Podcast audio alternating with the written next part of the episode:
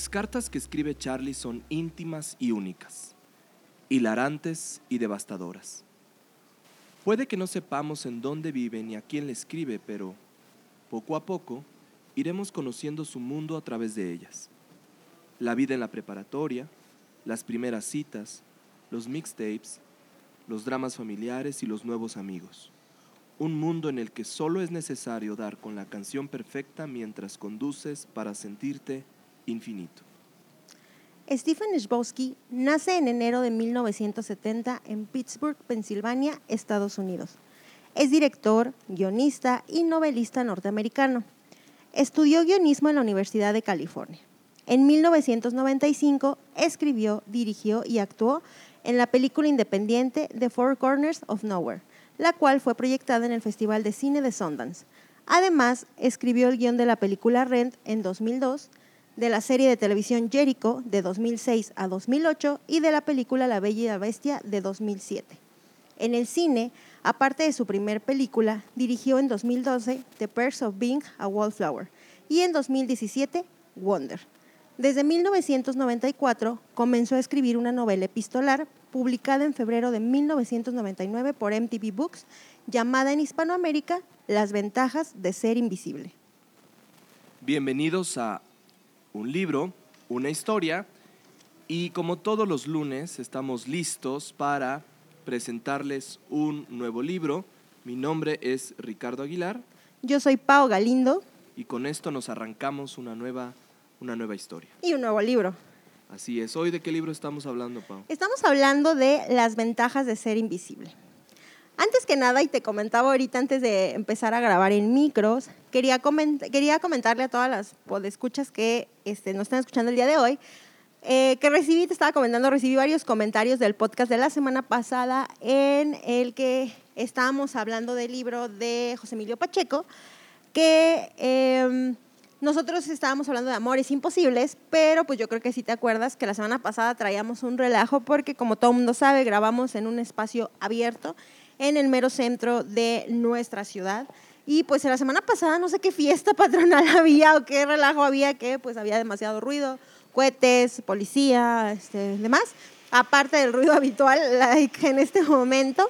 Pero tuvimos que de cierta manera como terminar rápido el podcast. Y de hecho cuando lo vimos ya era ya habíamos avanzado un rato porque estuvimos echando chisme de todo, política, religión, amores y demás y varias personas me dijeron que pues luego como que les quedamos a ver un poquito de la historia, pero bueno, fue la cuestión fuera de nuestro control, que son el ruido ambiental. Pero esta semana venimos listos con las historias, estuvimos ya platicando, ya tenemos como dos horas echando chisme antes de grabar. Y pues les vamos a hablar del el libro de que les comentaba ahorita, que es publicado por MTV Books, que para México lo edita Alfaguara Juvenil y se llama Las ventajas de ser invisible, que de hecho en España se llama Las ventajas de ser un marginado y en, en Estados Unidos pues The Perks of Being a Wallflower y que tiene una película y ahorita lo platicamos. Cuando llegamos estábamos platicando un poquito si nos había gustado el libro qué nos había parecido, porque les quiero comentar a las personas que nos escuchan que es una novela epistolar. Para los que no saben qué es eso, la lección de literatura del día de hoy, patrocinada por mi persona, es que dentro de, todas las de todos los géneros que escriben la novela está la narrativa. Narrativa es pues contar una historia. Dentro de la narrativa hay cuento, hay novela, etc. Eh, dentro de la categoría de novela, la siguiente ramita sería, se divide en varios tipos de novelas, una de ellas es la epistolar, es decir, las cartas.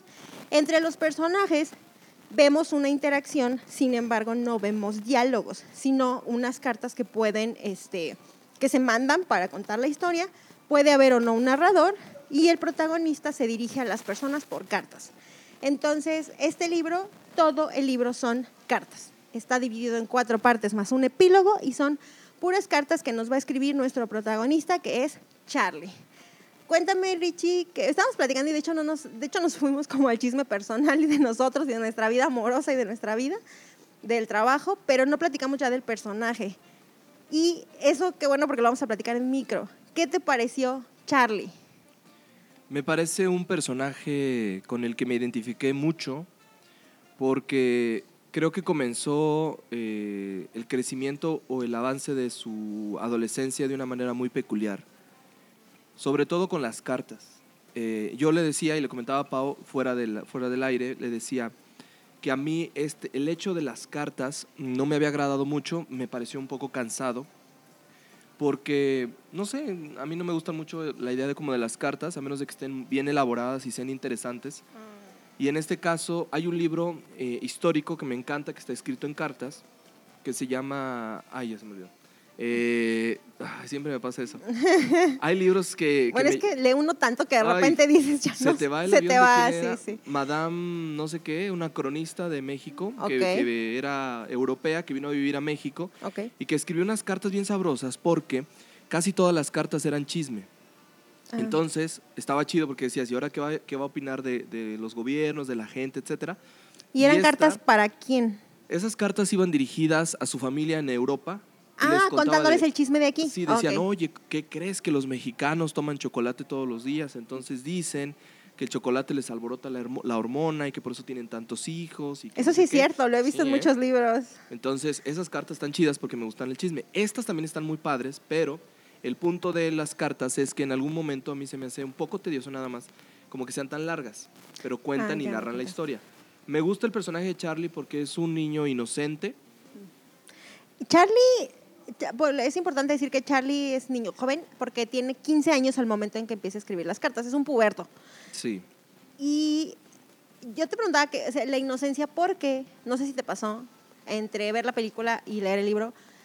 Yo cuando primera, la primera vez que leí el libro estaba eh, posterior a prepa, casi entrando a la universidad, o sea, hace un montón de tiempo, pero yo pensaba que Charlie tenía un problema, como autismo, como Asperger, something, y después googleando y viendo qué onda que había dicho el, el el autor, la verdad es que no, o sea, solamente es inocente, solamente es una persona pura, no pervertida. Claro. No es que tenga una condición que tú dirías así de te pasas de tonto o tienes una condición de un tipo de pensamiento diferente. Exacto. Pero si no sé si te pasó cuando lo ves que dices, tiene como algo.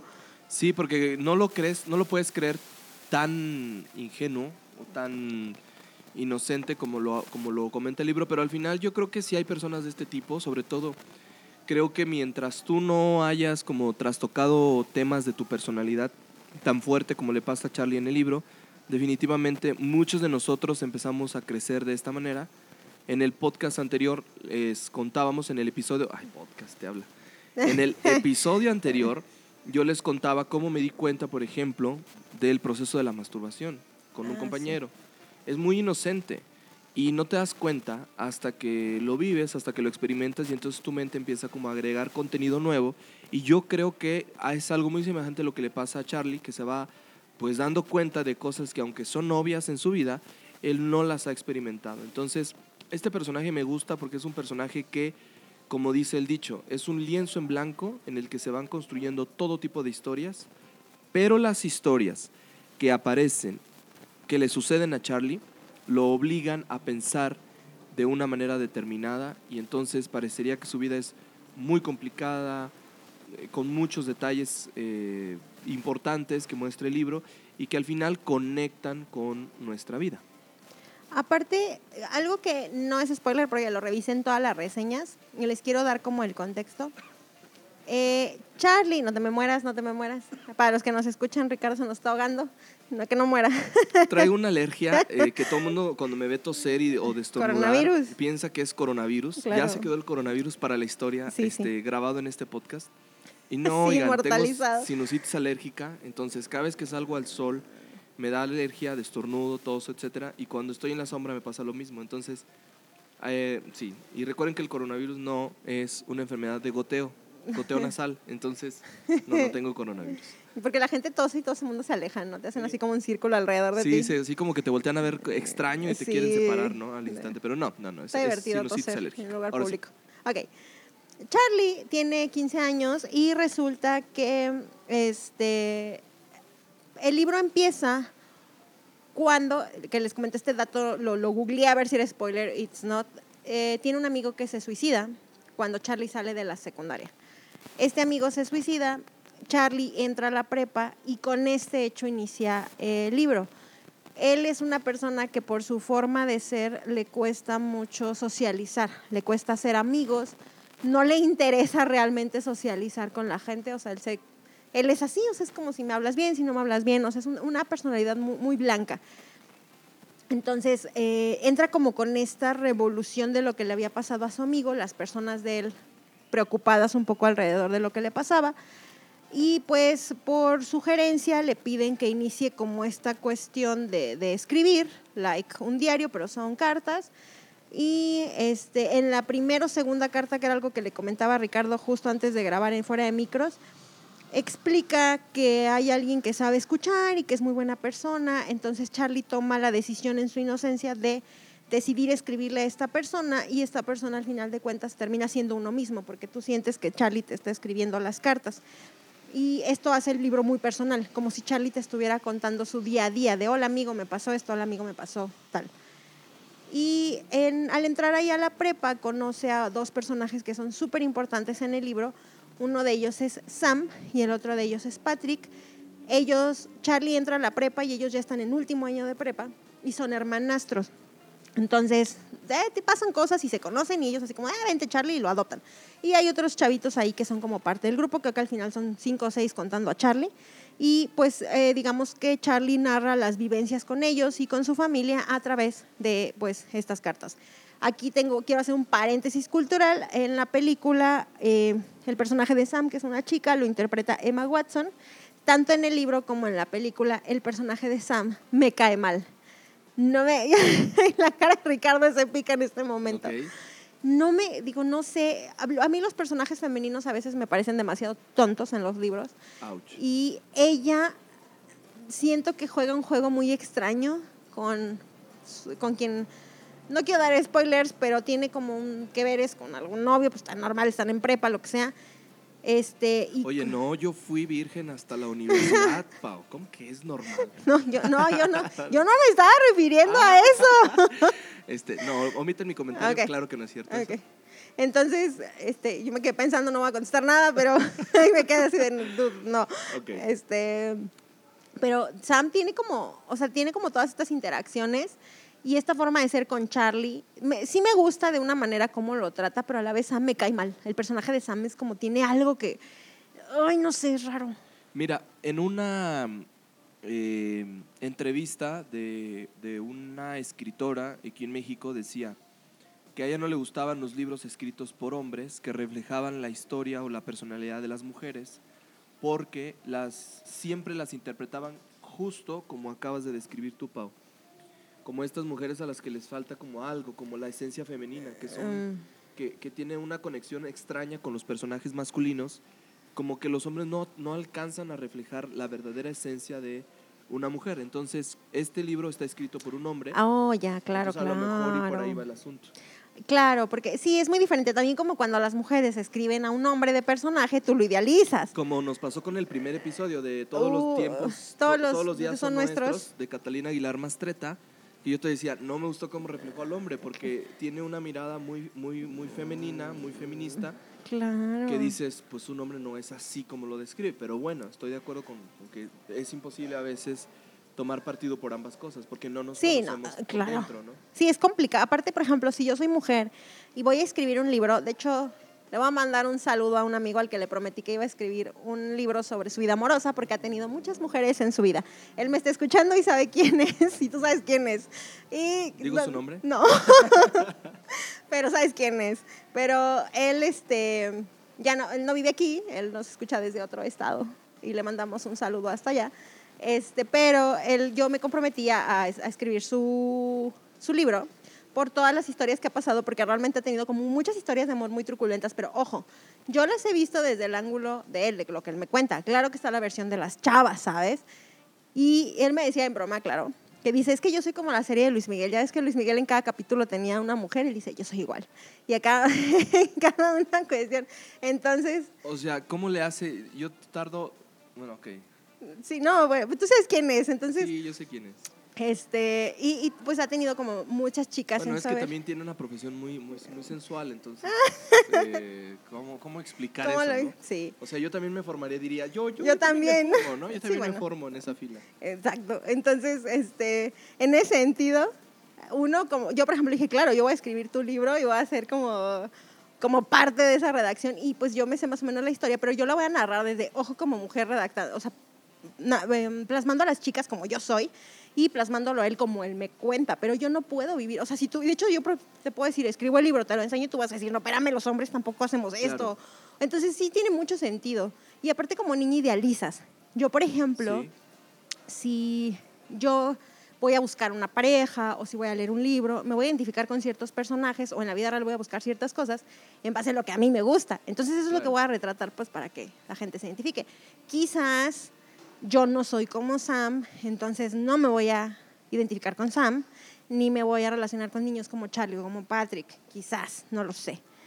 Entonces, desde tu perspectiva, Pau, ¿cómo viste el personaje de esta chica en el libro? ¿Cómo, cómo se te hizo? O sea, en la realidad, Ay. entonces, ¿tú crees que con lo que el comentario que yo hice de, de que los a veces los hombres, los, qué? los escritores Los hombres escritores. No tienen como una perspectiva muy completa de las mujeres, quizá cuadre eso o tiene que ver con el personaje en sí de la historia? Yo siento que sí, obviamente la retrató como dijo, ah, las pubertas son así. Ahorita te digo porque algo que comentábamos fuera de micros. Ok. Pero, porque Sam también tiene, bueno, 15, sí, debe tener como 17, 18 años. Pues sí, Sam, sí, Charlie tenía 15. Pero esta chica es como... Ah, bueno, me- me- es que es un contexto. Yo te comentaba que algo que es muy, ah, no sé si decir sonado, o sea, muy escandaloso en el libro. El libro salió, quedamos en 1999. No, eh, no, 10 años, ¿no? Un año antes de empezar una nueva Oh, ah, exactamente. era. Y yo, tú te fijaste que en el libro hablan bien natural del cigarro, de las drogas, de la marihuana, de las relaciones sexuales, de las fiestas, de los raves, de cuestiones de toxicidad en las relaciones, de las violaciones. O sea, lo tocan como si fuera esto de todos los días y esto pasa en todas las prepas. Lo que me preocupa mucho, que te lo dije antes de, de entrar al programa, a la grabación, era que hay un capítulo en particular donde muestran pues una aparente como relación entre dos novios, ¿no? entre personajes, entre una pareja, Ajá. que se transforma de algo normal, digamos, de algo común a una especie como de violación. Sí, Y lo toca muy como normal. como si fuera algo que a cualquiera le pasaría, ¿no? Sí, a mí dije, este capítulo no me gusta porque está dando a entender, si yo, mira, si nosotros como adultos, eh, con un proceso de maduración un poco más complejo que el de los jóvenes, eh, a veces somos los que cometemos más errores, ahora imagínate alguien que pone una, un chavo, una chavita que lo lea de 16, 17 años y que lea esa sencillez con la que la- va a decir, "Ah, esto es normal, entonces esto es Sí. común. Sí, sí es común, pero no necesariamente tiene que ser normal. Y es que, ah, bueno, ahorita ya hay como, yo era lo que te comentaba, hay como mucha censura ya ahorita, en el sentido en el que, por ejemplo, hay muchas series en Netflix que, pongo un ejemplo, cuando salió la serie de Stranger Things, que tiene muy poco que se estrenó y que tiene tres temporadas, en la primera temporada los personajes fuman mucho. Por toda esta cuestión del tabaco y que las drogas y los chiquillos y demás, hicieron un llamado a Netflix de que sus personajes no podían, no podían hacer ver que era tan cool fumar. Ojo, la serie está ambientada en los 80s, entonces era muy normal que el tabaco fuera como esa droga común. Entonces, salen muchos personajes fumando. Netflix tiene esta llamada de atención, corte a segunda y tercera temporada, limitan la visibilidad y ninguno de los personajes fuma, ni el personaje que era como el protagonista chido, rudo, guapo que todas querían. Entonces, quitan. ¿Qué pasa? El libro se escribió en los noventas, ambientado más o menos en esa fecha, donde yo quiero pensar era como más o menos normal. Entonces, llega ahorita y yo lo rescaté de, o sea, yo lo leí hace también como 10 años, lo volví a leer ahorita y te dije, de hecho anoche así de, me cambio, o sea, no inventes, por lo que estoy viviendo ahorita el libro me pegó mucho, pero siento que yo no sería como el libro que le daría a alguien sin el contexto adecuado. Sí tendría que darle como un seguimiento. Por ejemplo, tú que tienes una hermana de 10, 11 años, no es el libro que le vas a decir, ten, léelo, ¿no? Entonces, en este caso, eh, eso se me hizo como, digo, no me escandalizo ni nada, Pero yo creo que, eh, no sé si te acuerdas de esa parte del libro, hay una parte incluso donde hacen ver como... Hay una relación homosexual dentro del libro y al final pasa algo más o menos escandaloso porque hay mucho repudio hacia que los hombres no podían tener como esta cuestión y pasa algo, no les quiero contar porque sí es spoiler, pero también lo hacen ver así como de, ah, pues lo resuelves de esta manera y dije, no, o sea, qué coraje. Y todo, y luego es así como, ah, es que esta fulanita esto dijo esto, ah, lo golpearon. Es que este fulanito hizo tal, ah, se drogó. Y es como de, ¿qué pasa con esta prepa? Entonces, está muy americanizado el libro y siento que está como, lo narra muy normal. Entonces, eh, para ellos es muy natural fumar, el consumo de drogas y tener relaciones, porque eran los noventas. A mí cada vez que aparece en un libro o en una película la, las escuelas americanas, me dan un terror y un pánico tremendo. Y entonces me doy cuenta que somos, estamos en la gloria en las escuelas mexicanas, entre comillas, porque en las escuelas americanas como que pasa de todo. Los alumnos siempre son, eh, ¿cómo llamarle? Eh, pues atacados, violentados, bulleados. Sí, ¿verdad? Como lo reflejan así. Y entonces eso a mí no, nunca me ha gustado y el libro tiene mucho, bien lo acabas de decir, está muy americanizado tiene muchas de estas escenas comunes que parecieran que son normales, pero que necesitamos aclarar que no deberían de ser normales y que por supuesto no deben verse así. Ahora, quizá el autor está haciendo un énfasis en que estas historias son tan comunes en Estados Unidos que por eso las toca de esa manera, mm. dando a entender lo contrario, que no deberían ser tomadas así. Pero eso para un adulto de nuestra edad, pues es fácil de ver, pero para alguien de esa edad más pequeña, más chica, no necesariamente sería entendido así, por ejemplo. Y, y aparte yo te comentaba que eh, es un libro que es referencia, o en Estados Unidos tienen como estos eh, asignatura de literatura en la que tienen que leer libros. Hay varios libros que se les dejan a los chicos a lo largo del año. Uno de ellos es este, por lo que significa para los jóvenes.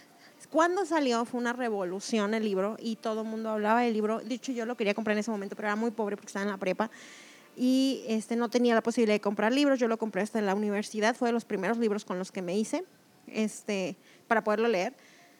Y eh, al buscar en internet hay muchas páginas, muchas personas que adoran el libro y lo idolatran, pero es esta referencia en la que ellos encuentran un, un refugio a lo que ellos también están sintiendo, porque eh, Charlie es un chico que sufre depresión y es un chico que sufre el sentirse diferente y que no se integra con su familia, no tiene amigos, tiene como estos problemas de soledad, de aceptación.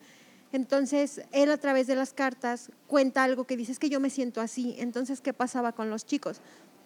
Quien lo leyera de 16, 17 años decía, yo también me siento así, me siento incomprendido, no me quieren en la escuela. Entonces, los chavitos encontraban como este refugio en, en en decir, claro, yo también soy entendido, pero se puede malinterpretar. Este es otro libro, no sé si en algún punto hablaremos de él en el podcast, hay otro libro que se llama 13 Reasons Why, y en, hay una serie en Netflix de ese libro que fue súper polémica porque pasa un suicidio y a partir de ahí se hace un desmadre. Y ese es un libro que yo de hecho lo leí porque este, creo que esto es este, long story short. Cuando sale la serie en Netflix, eh, para, ya les he dicho que yo trabajo en una escuela, y con puertos, entonces las mamás llegaban y me decían así de, como saben que yo leo mucho, me decían, oye, ya leíste el libro, es que mi hijo lo quiere, mi hija lo quiere, demás. Yo no lo había leído, sí lo tenía. Y yo dije, ah, pues está chiquito, me lo chuto. Lo empecé a leer y el libro empieza así como de, ah, el suicidio, ¿no? Y a partir de ahí sale todo. La serie, luego me chuté la serie, la serie está muy fuerte y la primera temporada no fue manejada correctamente. La última escena, no es spoiler, no iba, o sea, neta, el mundo sabe de eso, la última temporada, el último capítulo, este, explican gráficamente cómo se suicida la chava y lo pasan en cámara. Igualmente pasan una violación en cámara y pasan y no lo tratan adecuadamente. ¿Qué pasó? Que empezó a haber una ola de suicidios masiva, en, o sea, bueno, grande en Estados Unidos de chavitas que, así como esta niña, decían, ah, refugio fácil, no, o sea, y empezó a aumentar el índice de suicidios. Entonces, al no manejar adecuadamente la información o no presentarla adecuadamente ante un público vulnerable que no está en posibilidades de de discernir, se puede salir de control. Este libro que trata estos temas de amor tóxico, de, amor homosexual, de relaciones no consensuadas, de drogas, no bien manejado, híjole, te da un panorama que pudiera malinterpretarse y deja de ser la obra gloriosa. Llega a ser una obra que te queda con una sensación extraña. Sí, porque te quedas eh, reflexionando acerca de lo que da a entender la, el libro, la serie. En el caso de la serie también fue muy interesante ver cómo eh, aparentemente el suicidio era justificado entonces y entonces te daban razones. Por eso decía las razones, 13 razones del por qué, ¿no? Del por qué se suicidó este personaje. Entonces, cuando tú lo ves, yo lo empecé a ver, no sé si a alguien más le pasó. Iba en el capítulo sexto, si no me equivoco, y yo me sentía triste, deprimido. Sí, sí. Yo me sentía, no por la chava, yo, yo tomaba todas las historias de ella a mi papel, de lo que a mí me había pasado en particular. Y de pronto yo también estaba triste y deprimido y entonces sentía que todo el mundo tenía la culpa de lo que me pasaba. Y entonces Ajá. era raro, ¿no? Porque imagínate, si yo que estaba en mis cinco sentidos y no estaba deprimido, ahora si una persona deprimida se mete a ver ese, ese- esa serie y entonces encuentra las razones por las que sí te puedes suicidar y no lo tratas correctamente, estás creando un problema. Igual le puede pasar, le puede pasar. Pero no hemos escuchado nada al respecto, ¿no? Hemos, le puede pasar lo mismo al libro porque quizá la temática a lo mejor en algunos casos no está tomada con, con una fuerza importante para evitar que siga sucediendo. O no se lee en doble línea y no dices, ah, ok, es que ven cómo se ve en Estados Unidos que esto es normal y no debería de ser normal. Y aparte, obviamente es cultural. Digo, si tú los lees y dices, claro, como nosotros nos pasó, no, pues es que eran los noventas. Ah, pues es que es una escuela gringa. Ya le vas agarrando como esta onda.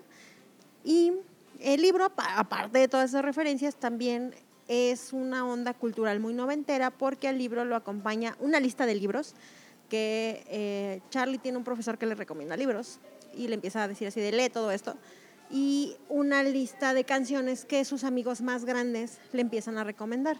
Entonces, es un libro, yo no lo leí así, la verdad, pero ah, si ustedes encuentran reseñas en Booktube, dicen que el libro, eh, tú, tú lo puedes acompañar al momento que te dice, estaba escuchando esta canción, tú la pones y te acompaña.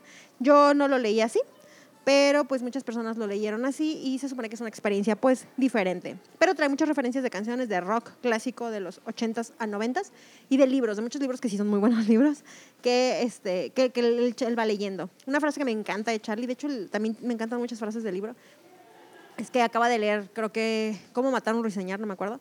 Creo que ese es el libro que el que acaba de leer y dice, se acaba de convertir en mi libro favorito hasta que llegue otro libro que yo vaya a leer. Entonces siempre que llega un nuevo libro se convierte en su favorito y Charlie lee mucho. Se refugia en los libros por esta cuestión de soledad.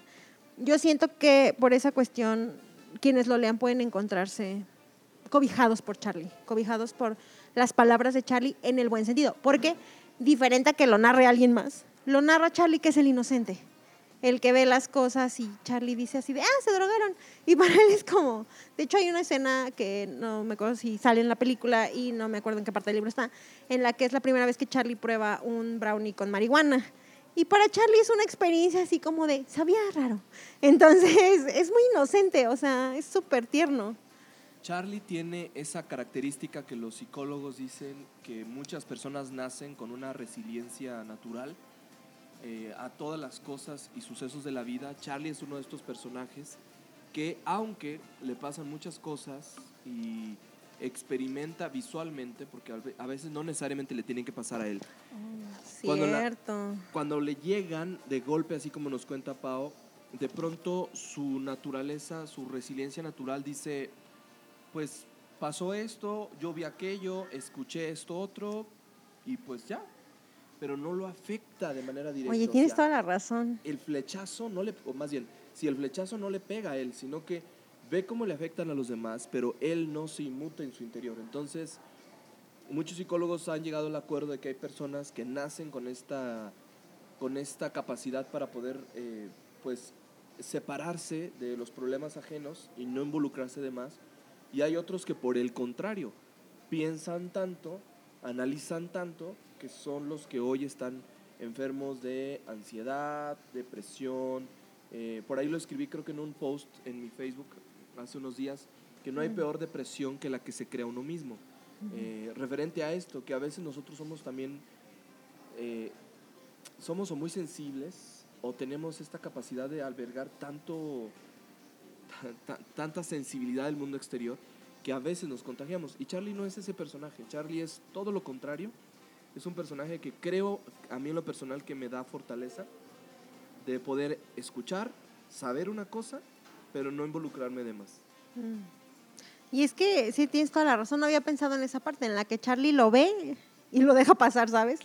No, no se clava como con lo que pasa como alguien que sería muy aprensivo.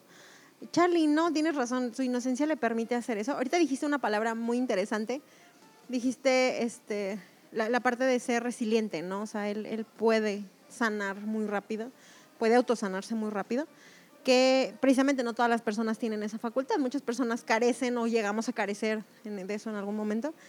Y, creo que está bien que esté la historia contada por Charlie, no por Sam, no por Patrick, sino por el más inocente de los que está presente. Charlie tiene una historia familiar, no es complicada, pero es como cualquier familia. O sea, hay problemas, eh, hay un personaje importante que se le muere a Charlie, que para él era muy importante familiarmente hablando. Y, Charlie como que eso lo sigue recordando con mucha añoranza. Este, y eso como que marca un poco de todo eso que es su vida familiar. Y no les quiero contar en quién acaba el libro, pero al final, tanto el libro como la película creo que acaban exactamente igual a Don't Remember, pero te deja como una lección muy importante de lo que Charlie este, experimenta. Y pues no sé, ahorita antes de regresar, quiero comparar la película porque tú ya la viste, yo no me acuerdo. Sí la vi ya, pero hace, puta, no sé, un chorro de meses. Pero este, les quiero contar lo que te comentaba ayer porque estábamos debatiendo qué íbamos a hacer con el libro. Normalmente siempre nos ponemos a pensar así como de, ¿qué les decimos? Así como la semana pasada que era de amores y al final me dijeron así de, es que no nos hablaron de amor porque había cuentas. Entonces, este, yo en este libro, a mí el tema que se me hace más relevante sacar es que Charlie por las cuestiones que pasa, por lo que pasa al principio y casi al final, él demuestra que es una persona que está triste, que tiene depresión y que es una depresión tratada. Charlie es al principio pues lo llevan para que pueda tratar esta situación y termina, no les voy a decir cómo, pero eh, entiende de cierta manera lo que, cómo tiene que sanar y, y, a partir de ahí pues termina el libro, la historia y pues siguen los personajes y demás. La película, la neta, no me acuerdo cómo acaba pero no me acuerdo si acaba igual que el libro, I don't know. Pero este, si la ven también es muy bonita, es una película como muy existencialista y el libro es igual, es muy existencialista. Y yo les quería comentar en la parte en la que yo siento que no hay tanta literatura ni tantas cosas a la que los chicos, porque uno como quiera ya es adulto, pero a la que los chicos o, o, más jóvenes se pueden acercar cuando tienen problemas. Yo siento que es muy complicado en una generación como ahorita generacionalmente hablando, culturalmente hablando, que todo ya es como un escándalo, lo que hemos platicado en todos los podcasts, este, que si el gobierno, que si la economía, que si la enfermedad, que si las muertas, que si lo que sea, o sea, hay tantas cosas que así como decíamos que si sobreprotegen o no a los niños en la escuela, que si tal, llega un punto en el que uno trabaja con pubertos y demás, en el que llegan como esta edad en la que todos son incomprendidos. Un, una idea mal plantada en la cabeza de estos chicos puede generar que los chicos después, ¿qué pasa?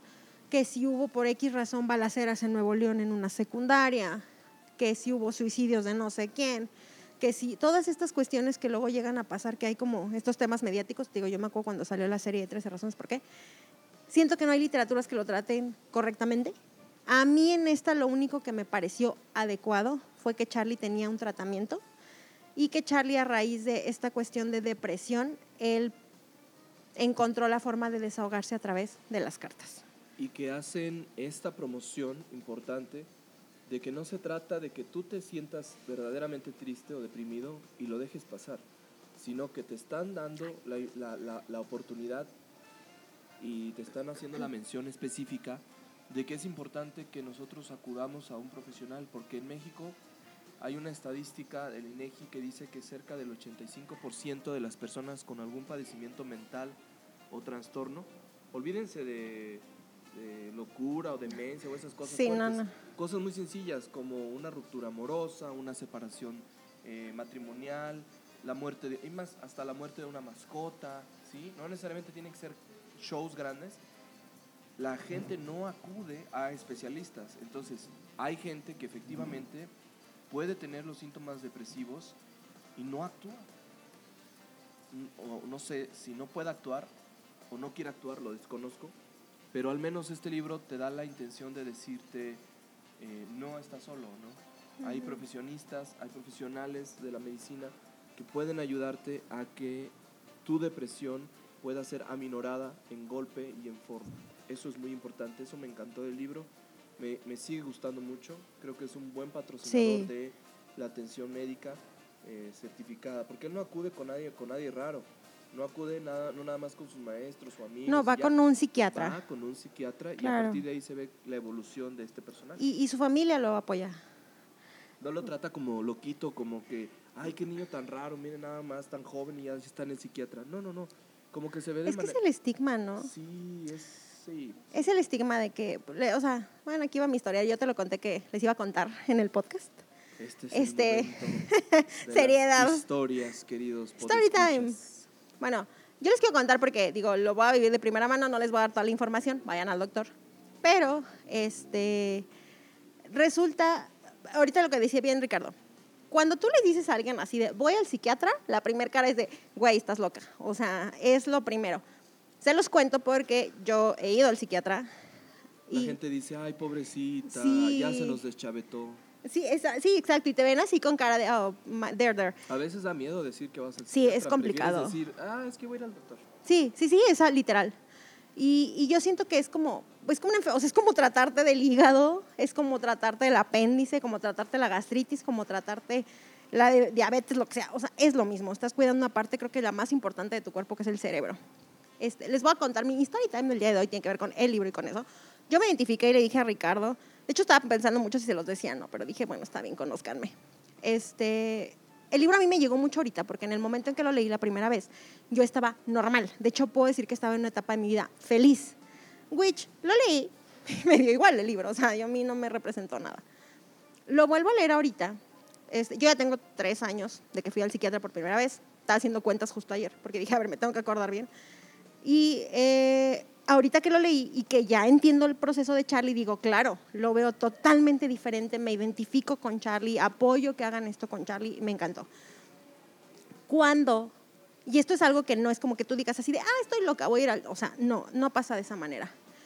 Por una cuestión, en mi caso, emocional, combinada con una situación de trabajo que me generó muchísimo estrés y ansiedad, voy a dar al doctor. De hecho, yo fui así como de deme drogas más fuertes porque no aguanto el dolor de cabeza. Yo padezco migrañas desde muy chiquita. Este, por dolores de cabeza inexplicables, magistrales. O sea, a mí el dolor de cabeza no es como que dices, ay, es que como me la cabeza. No, a mí me mata el dolor de cabeza. Lo padezco desde hace mucho. Eso empezó a aumentar combinado con otros síntomas que yo no entendía. Y empecé a tener una pérdida de peso considerable que yo no entendía por qué si tragaba un chingo.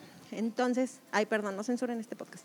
Entonces, este, perdón, yo hablo así. Entonces, eh, resulta que, eh, para bien o para mal, eh, yo tenía, en ese momento, fui, cuando, o sea, ya he pasado por varios sectores, pero les voy a contar el punto en el que me mandan al psiquiatra.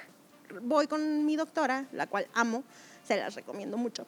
Este, en mi doctora me checa y yo traía muchos niveles de mi cuerpo de diferentes sustancias muy desbalanceados, la presión desbalanceada, los dolores de cabeza muy altos y me dice que tengo un trastorno de ansiedad con X categorización.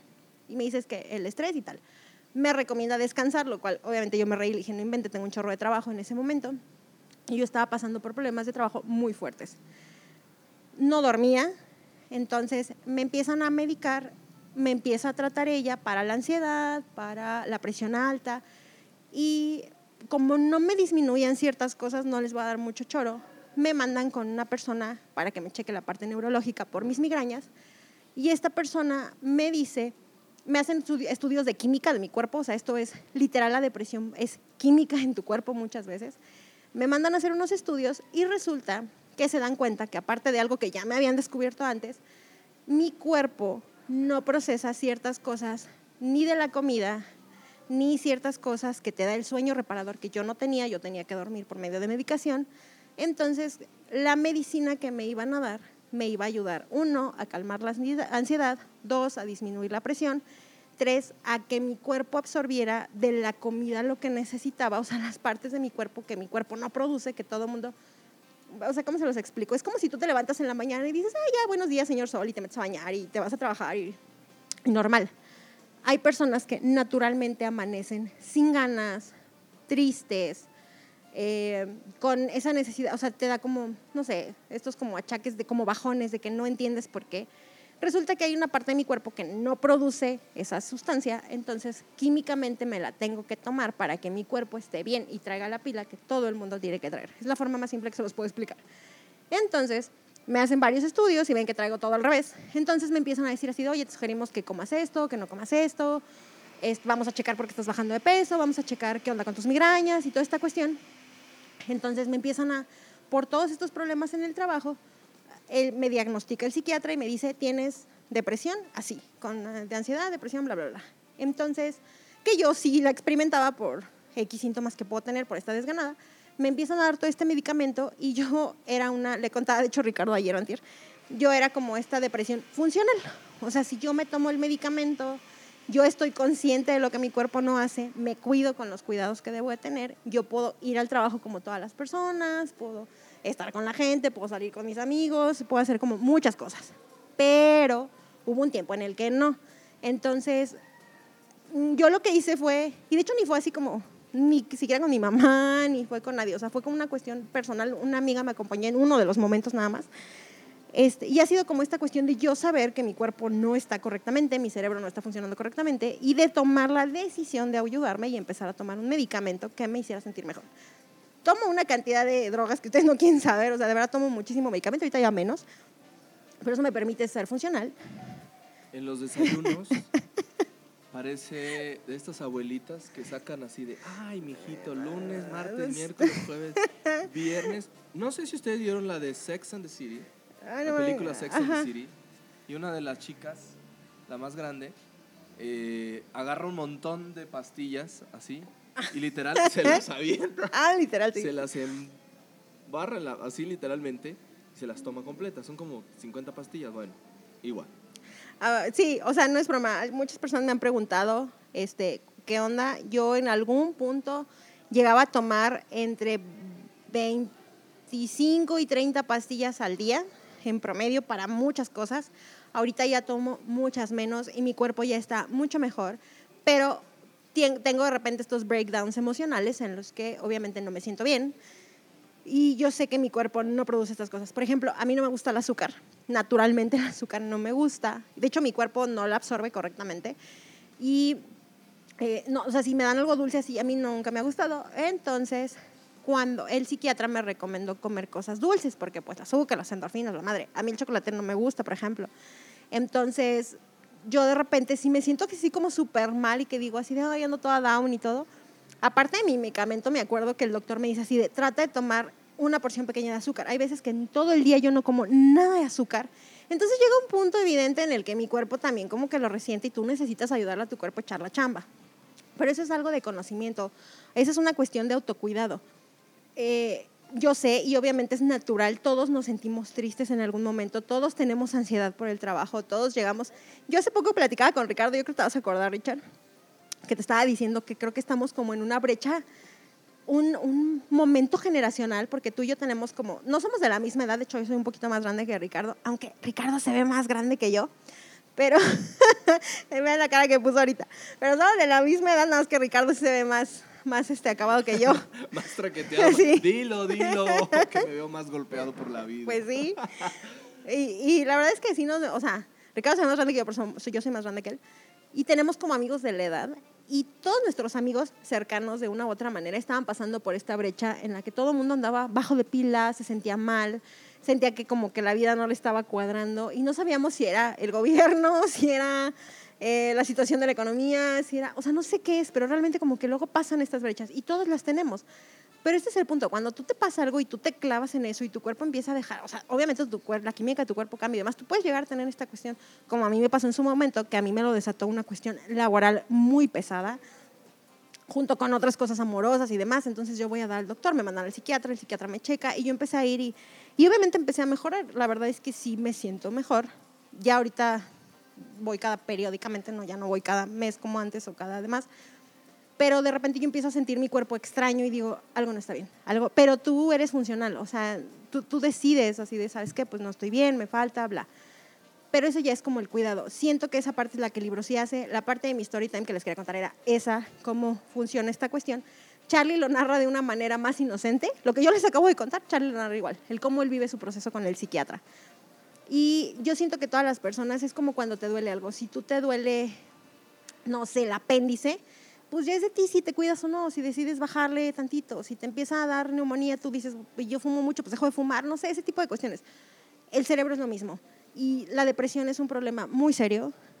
Eh, conozco muchas personas que tengo amigos cercanos que yo sé que necesitan ir al psiquiatra y que no quieren ir, no sé si es por pena, no sé si es por miedo, la neta no es barato.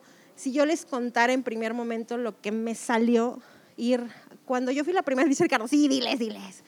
La primera vez que yo fui al doctor, la consulta general con el medicamento básico, yo creo que la consulta me salió en ese momento en 800, ahorita cuesta mil pesos, en mi doctor. Y mi tratamiento con la cantidad de medicinas que tomo me sale entre 2.500 a 5.500 mensuales. Which la doctora me dijo, a ver, morra, ve qué cantidad de dinero estás pagando. ¿Quieres vivir para pagar tu medicina? ¿O, quieres mejorarte? Y, o sea, porque yo me vivía así en el trabajo y estresada y no tenía tiempo para nada y yo no quería ver a nadie y un chingo de cosas así. Y la doctora me dijo, ponte a pensar que tu trabajo te está costando tu salud. Entonces, y tu relación amorosa o lo que sea en ese momento, te está costando tu estabilidad mental y tú estás pagando para que yo te componga. Entonces, todo tu sueldo se está viniendo en medicinas. Entonces, la neta, pagar 5 mil pesos al mes no es cualquier cosa. Los estuve pagando un rato. Me hicieron mil tratamientos, mil cosas, estudios. De verdad, yo creo que ahí se me fueron todos mis recursos. Pero yo quería sentirme bien.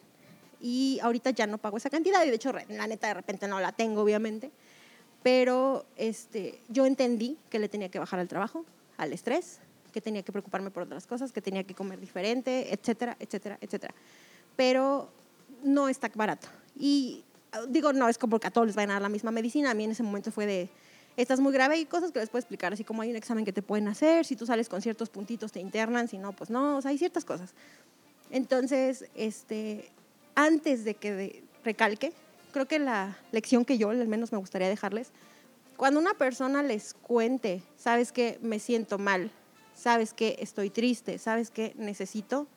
A veces las personas damos, porque a mí me pasó, llamadas así como de péleme mundo y, y a veces como que lo veíamos todos mucho.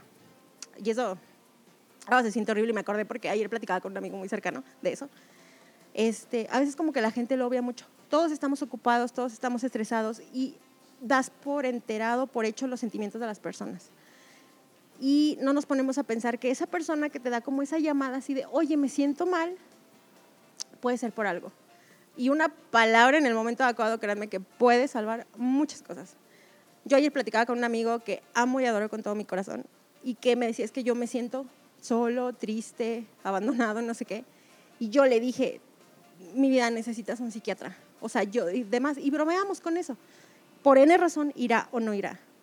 Pero, este, porque yo le cuento, porque le digo, es que yo me sentía, me siento igual y me sentía igual en su momento con lo que tú estás pasando. Pero a veces las personas te dan como esa mini llamada y a veces somos tan, vivimos tan en nuestro mundo y nos importa tan poco la gente que no les prestamos atención a las emociones de las personas. Hay niños chiquitos, más chiquitos que nosotros, con depresión infantil, que por bullying en la escuela, lo que ustedes quieran, y no les prestamos atención al familiares o demás, yo creo que todos nos hemos pasado por esa situación y yo siento que lo que nosotros deberíamos hacer es que si alguien tiene la apertura y el valor de decirte, me siento mal, me siento así, es por algo. Si alguien confía en ti y te lo dice, es por algo.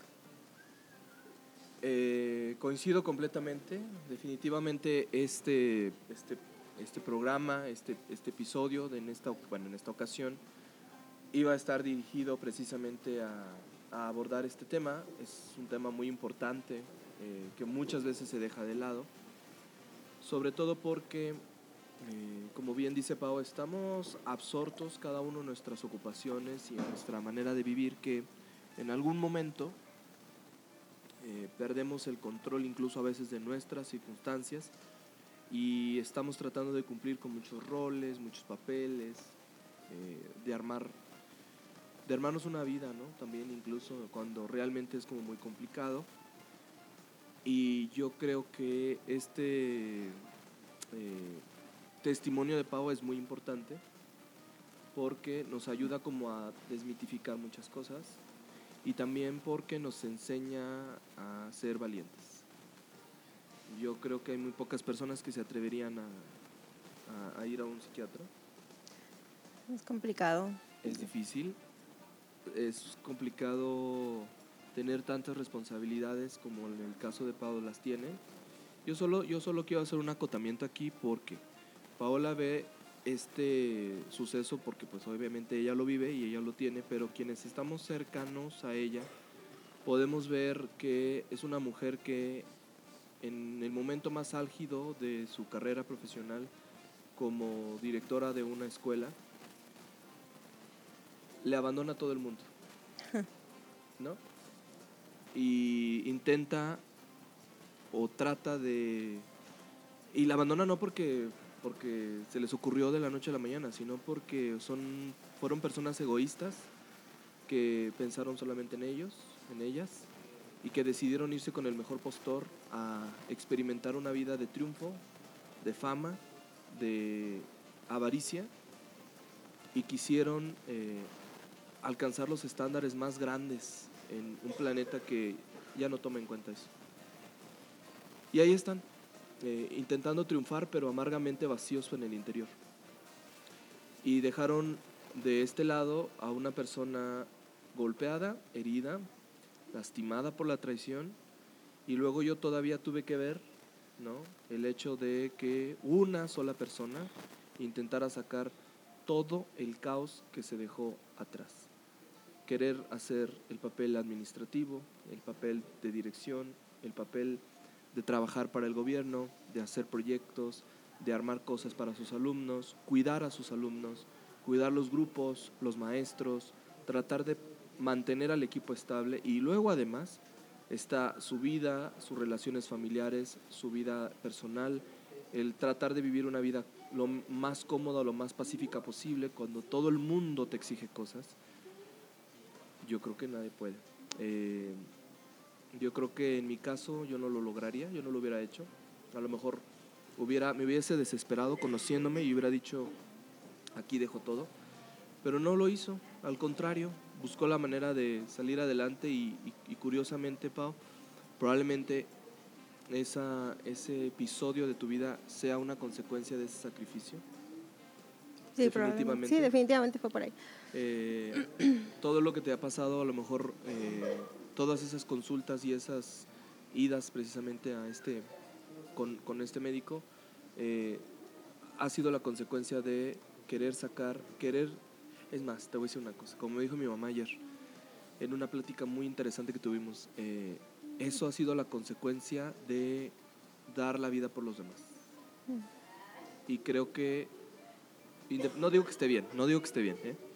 pero yo creo que yo creo que puedes sentirte satisfecha porque no, has, no le has soltado la mano a nadie. Y yo creo que eso es importante. En mi caso, les quiero contar que en febrero del año pasado, en el 2019, yo entré a trabajar a un museo en el centro histórico. Venía cargando una depresión importante, fuerte. Y pues bueno, al final pasa que de pronto se nos carga mucho la mano de trabajo. Yo soy muy analítico de todo lo que sucede a mi alrededor. Puedo decir que mucha gente dice que tengo algunos dones en particular, pero no sé si sean dones como tal. Pero con ver una persona puedo analizar como todo su comportamiento, cómo es, cómo actúa, qué piensa, y la gente hasta se sorprende, pero es que soy demasiado analítico, veo mucho. No sé si ustedes han buscado, ahora que les hemos recomendado nuestras redes sociales, todas mis redes sociales dicen que yo soy una persona perspicaz, porque en efecto lo soy.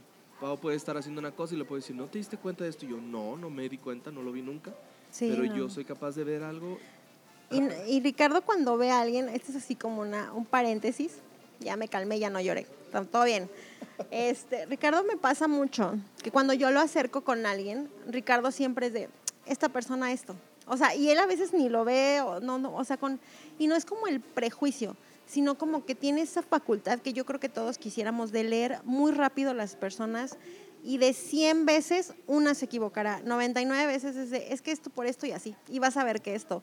Y Ricardo observa cosas que neta yo a veces voy en, y yo también soy súper observadora, Ricardo, de- y, pero a veces voy en mi rollo y vamos y conoce y me dice, cuidado con esto así, esto así. Les puedo decir que con, o sea, vatos con los que yo he salido, que le comento y Ricardo así de, uy, morra, no, aguas aquí porque esto está pasando. Con ese nivel, sin conocerlos, con una cosa que yo les diga, le he enseñado una, dos rayas de conversación, esta persona así, así, porque esto inseguridad, bla, bla, bla, y yo así de, ¿what? Y resulta que sí es cierto. Entonces, esa, yo creo que todos quisiéramos tener esa facultad. Y la verdad es que yo creo que es una maldición y un don. Sí, ¿Que tú tienes? definitivamente. Definitivamente. y que te permite ayudar a las personas, pero, Pero te termina fregando a Te ti. termina como, no sé dónde lo vi, eh, creo que en El Conjuro.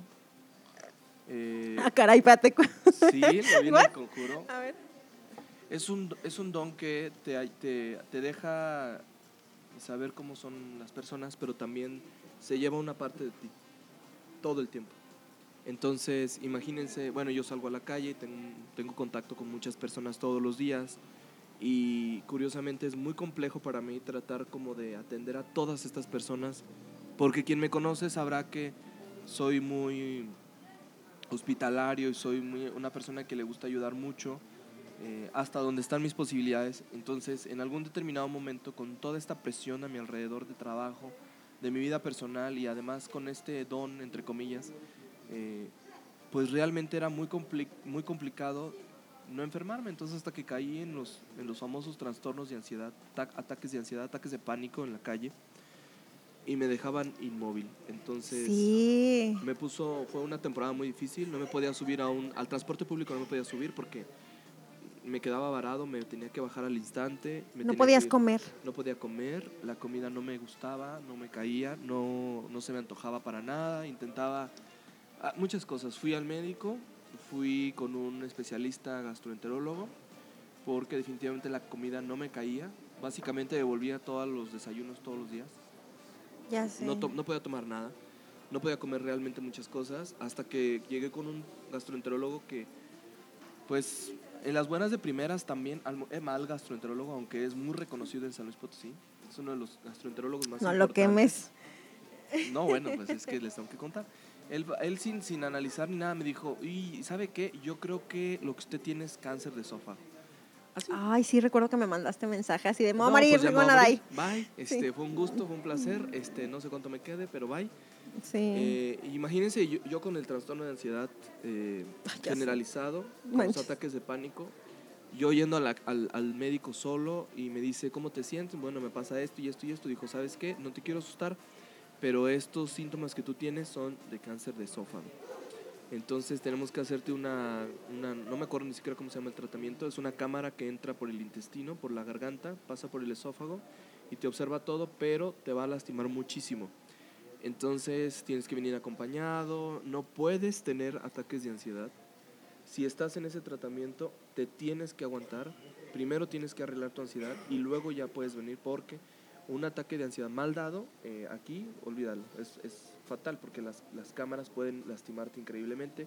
Si tú te desesperas, no hay anestesia como tal. Sí hay, pero no hay como muy fuerte, entonces evitemos muchas broncas con eso. Y cuando es- me- dijo eso dije, ya valió, porque pues mi ansiedad no se me quita. Ya visité un médico, otro me dio medicamento, me fue peor, me tomé... que a veces te estresa más. Si el médico Sí. no le atina a la primera, No, híjole, bueno. es horrible. Es tremendo, entonces estaba realmente tan, tan, tan, tan, tan desesperado que lo que hice fue ayudarme a mí mismo. Eh, fui con una amiga que era es psicóloga y me dijo, mira Ricardo, tienes una capacidad de, de sanar muy rápida, muy, muy rápida. What Eh, happened, what happened. Aquí está. Este, tienes una capacidad de sanar muy rápida, entonces lo que yo te voy a recomendar va a ser que busques la manera de autoayudarte mientras que los medicamentos y todo lo demás funciona. Va a ser difícil que encuentres un psicólogo adecuado, adaptado a lo tuyo, porque lo que tú tienes que ab- trabajar es terapia, terapia cognitiva y es muy difícil en San Luis encontrar un especialista en terapia cogni- cognitiva conductual. Entonces, te recomiendo este, este, esta página, una página de especialistas en México. Ellos puedes mandarles un mensaje, a lo mejor no te pueden atender directamente, pero te van a recomendar autores. Y empecé a trabajar con ellos y curiosamente me recomendaron un libro de Estados Unidos que estaba en la traducción. En, eh, es un libro médico, no crean que es un libro así de que uno encuentra en una librería de gratis. Es un, es un libro de médicos. Eh, lo mandé comprar, lo, lo, terminé comprando. Estaba aquí en San Luis disponible curiosamente, y lo pude leer los primeros dos capítulos. Y al tercer capítulo yo me sentía, yo me sentía eh, muchísimo mejor. Entendí cómo funcionaban mis pensamientos, empecé a entender cómo funcionan mis relaciones con otras personas y eso me permitió ir mejorando diario. Sin embargo, Hoy les puedo decir que hay momentos en los que me pega la tristeza, una, acción que a lo mejor a mí me lastime, pero ya no me enfrasco ahí. O sea, al menos este libro me enseñó que, este libro especialista en, cómo funciona la mente, me enseñó a que puede pasar un suceso en mi vida, pero no me tengo que meter adentro de la guerra de este pensamiento. Y también tengo que pensar un poco más en mí, como dijo Pau, eh, no podemos estar viviendo para mantener nuestras enfermedades.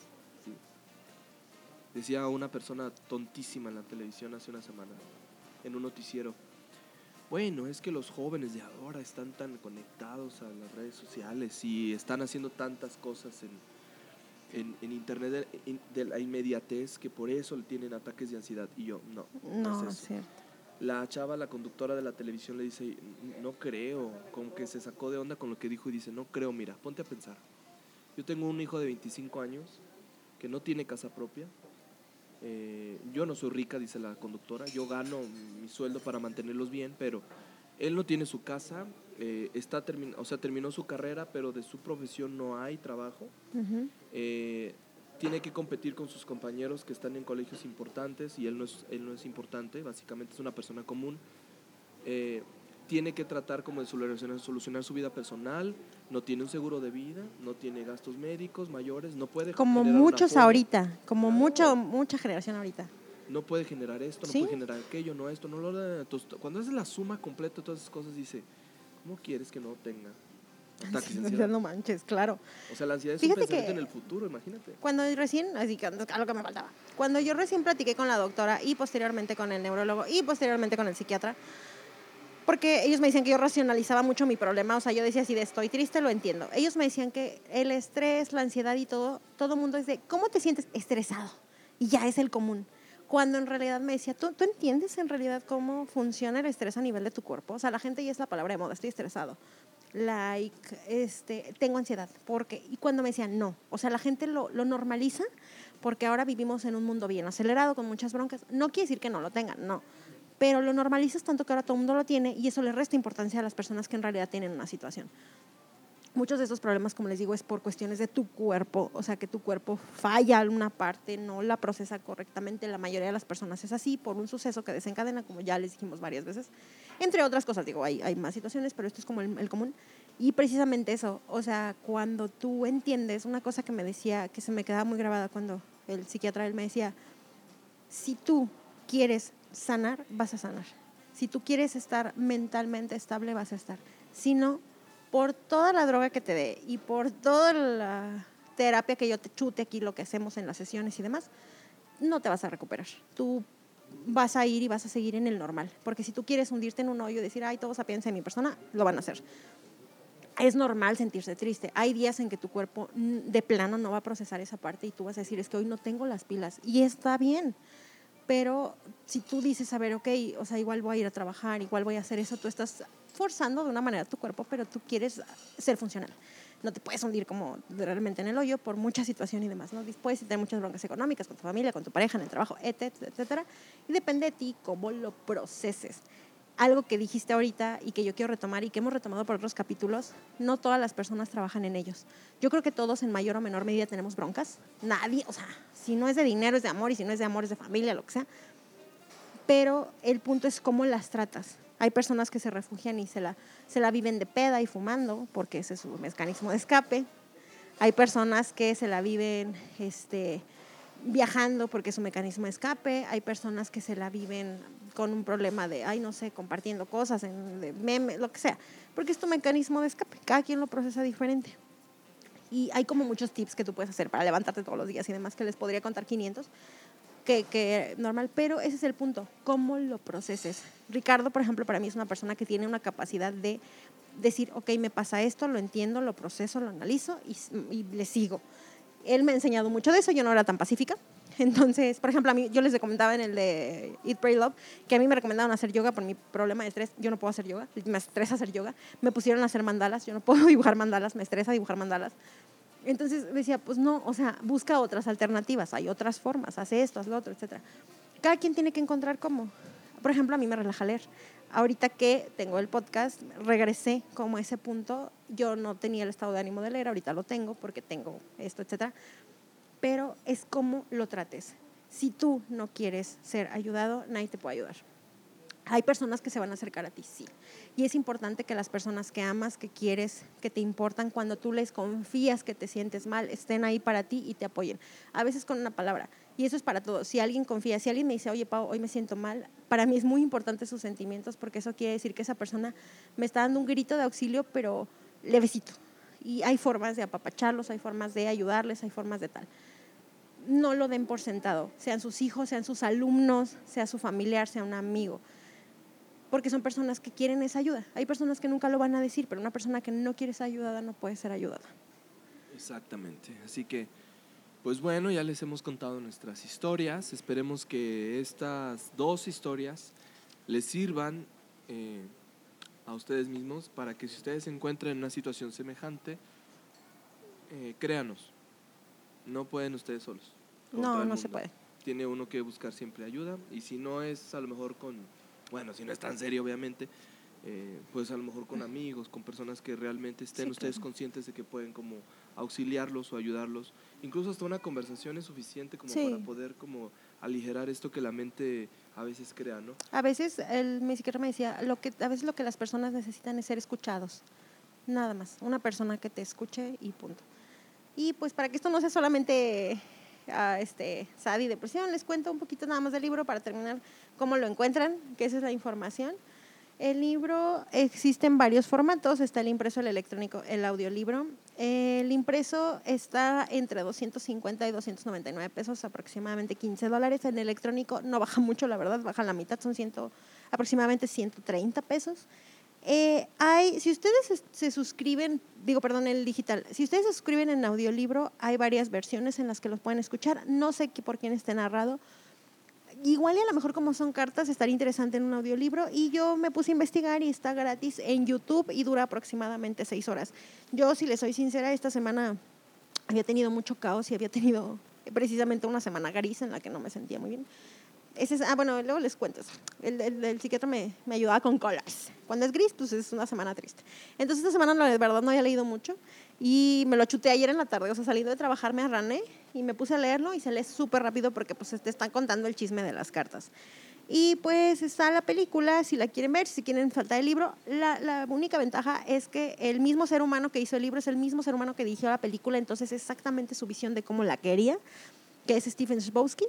Eh, la película es del 2012, es súper viejita y salen dos actores que me gustan mucho, que es Emma Watson, que ya les dije que no me gusta su personaje, y Ezra Miller, y aparte otro batito que no me acuerdo cómo se llama, y ganó muchos premios en su momento por esta cuestión de cómo refleja lo del suicidio y todas estas ondas, lo refleja muy bien, entonces si quieren ver una cosa u otra, se la pueden chutar. Y pues por último, eso nada más es como información que cura. Y por último les recordamos nuestras redes sociales, pues yo estoy en Goodreads como Ricardo Aguilar Martínez, estoy leyendo varios libros al mismo tiempo, entonces, este, eh, pues bueno, para que nos encuentren y en Instagram estoy como ABNRic.